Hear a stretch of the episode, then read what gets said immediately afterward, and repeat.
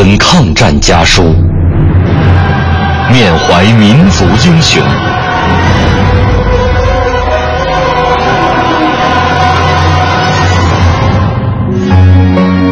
纪念中国人民抗日战争暨世界反法西斯战争胜利七十周年文艺之声特别节目《难忘的抗战声音》家书篇。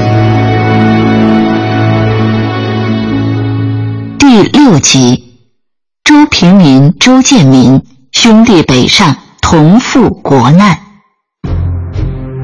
一九三一年九一八事变后，蔡廷锴将军组织了上海青年自愿决死抗日救国团。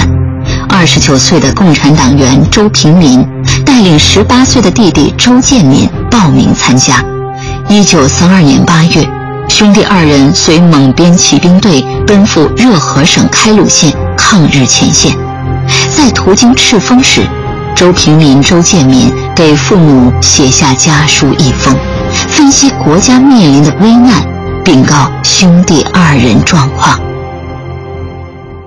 父母亲大人膝下，敬禀者南平民，前由河北省密云县随程长奎司令出古北口，与南建民相晤。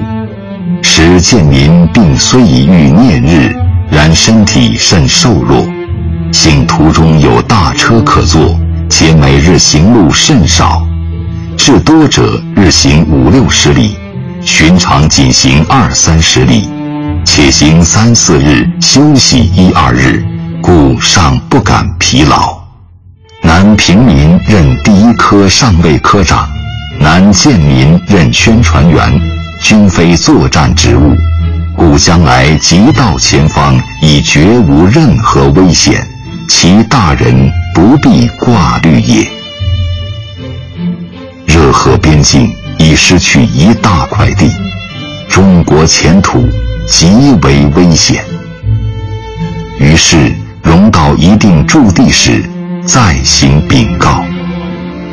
专速敬请，福安，即阖家君好。谁不想承欢于老人膝下？谁不想骨肉亲人团聚？日寇肆虐东北失地，国难当头，匹夫有责。像大多数热血青年一样，周平民、周建民兄弟辞别双亲，一起踏上抗日的战场。塞外艰苦的生活没有泯灭抗日铁军顽强的斗志，敌人罪恶的枪弹却将年轻勇士的形象永远定格。一九三三年二月。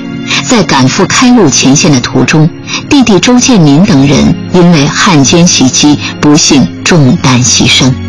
热河失陷后，哥哥周平民在南京投考军事学校，继续从事抗日救亡活动，后被国民党当局逮捕。一九三七年，牺牲于狱中。本节目内容由中国人民大学出版社。二零一五年五月出版的《抗战家书》改编，网络回听，请登录央广网“难忘的抗战声音”专区。